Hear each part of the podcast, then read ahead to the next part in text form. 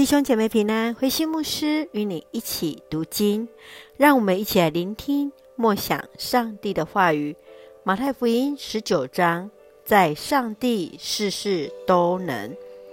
在十九章一开始是论到婚姻的关系，无论是离婚或是不结婚，都当记得上帝起初创造的爱。继续有人带孩子来见耶稣。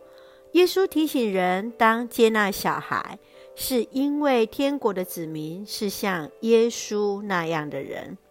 最后是一位少年的财主来到耶稣的面前。人若要完全，不仅要遵守诫命，更要变卖财产捐给穷人。那人就忧愁离开。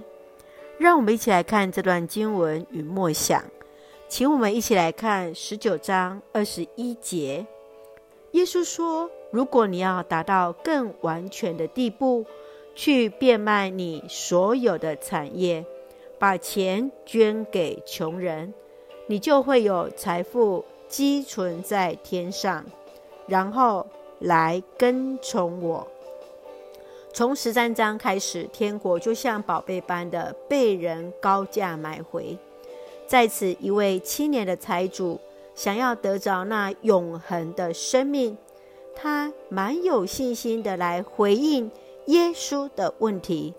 他所有的律律例都遵守了，直到最后，他因为自己的富有无法变卖所有的产业捐给穷人，来跟随耶稣，因而忧愁的离开了。耶稣所要的不仅仅是遵守诫命，更要人放下所爱，专心来跟随主。亲爱的弟兄姐妹，你认为这位财主他真正想要的是什么？在你的生命之中，有什么是比耶稣更为重要的呢？求主来帮助我们，求主来提醒我们。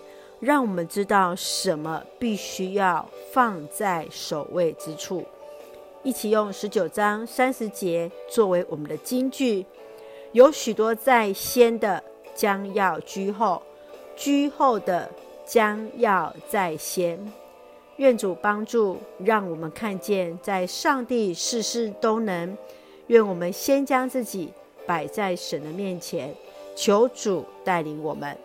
一起用这段经文来祷告，亲爱的天父上帝，感谢你始终保守带领我们，使我们得以从上帝的话语领受恩典与力量。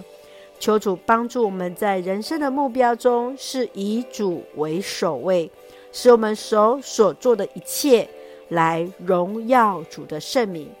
感谢主赐福教会弟兄姐妹与家人身心灵健壮。恩待我们所爱的国家台湾，有主的掌权，使用我们做上帝恩典的出口。